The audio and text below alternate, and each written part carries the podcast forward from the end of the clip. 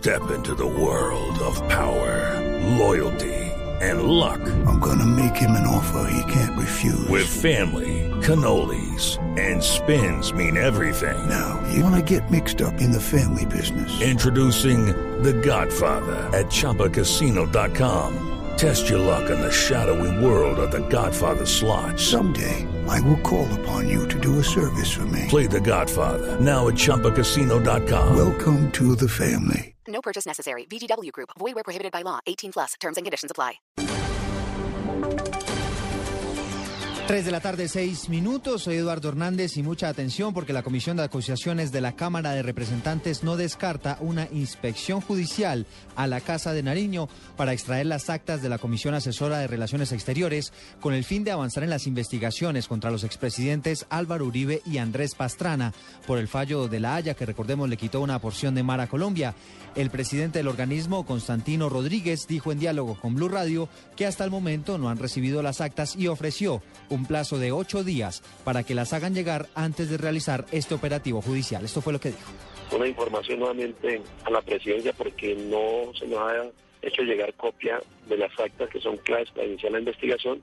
Estamos considerando la posibilidad de dar otros ocho días de plazo o de lo contrario nos daríamos la obligación de asistir y realizar una inspección judicial con eh, agentes del CTI que nos acompañan en la presidencia de la República para conocer las actas de las reuniones sobre la Comisión Asesora de Relaciones Internacionales.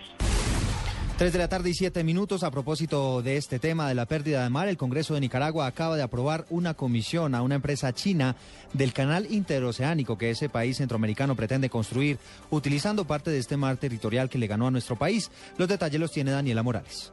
El presidente de Nicaragua, Daniel Ortega, envió a la Asamblea Nacional un proyecto de ley que entrega al consorcio chino HK Nicaragua Canal Development Investment Co., con sede en Hong Kong, la concesión para la construcción y gestión del llamado Gran Canal Interoceánico por un periodo de 50 años valorado en 40 mil millones de dólares. Ortega ha dicho que este documento es el instrumento jurídico que contribuirá a facilitar la inversión, financiamiento, diseño y construcción de dicho canal. El proyecto de ley establece que este contará con dos puertos de aguas profundas, un oleoducto, un canal seco y dos zonas de libre comercio. Daniela Morales, Blue Radio.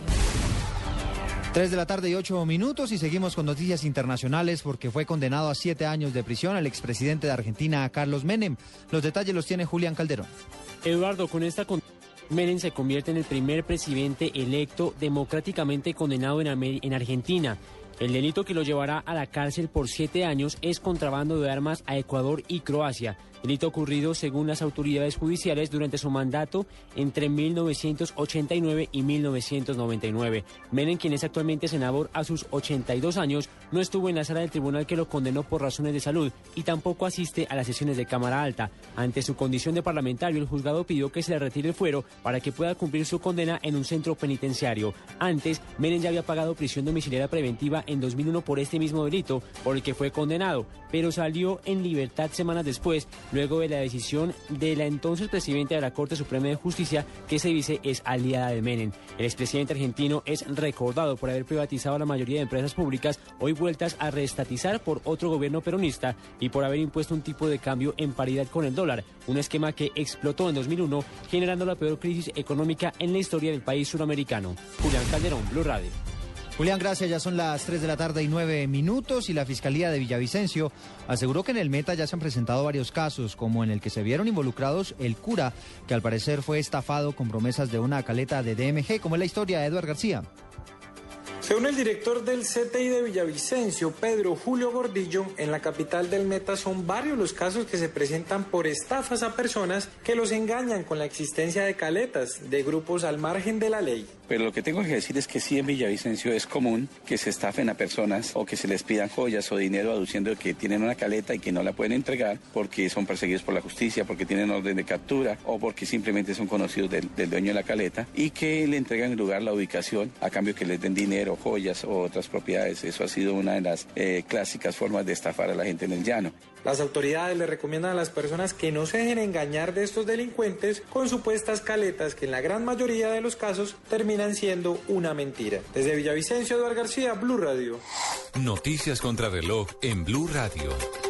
3 de la tarde, 10 minutos. Noticia en desarrollo. El Consejo de Estado condenó a la Nación por un error que cometió la Fiscalía al enviar uno, a un hombre a la cárcel por error luego de que lo confundieran con un violador de menores de edad. Quedamos atentos al debate que avanza hasta ahora en el Congreso relacionado con la reforma a la salud. Aún faltan 10 artículos para que sea aprobada en el primer debate del Senado.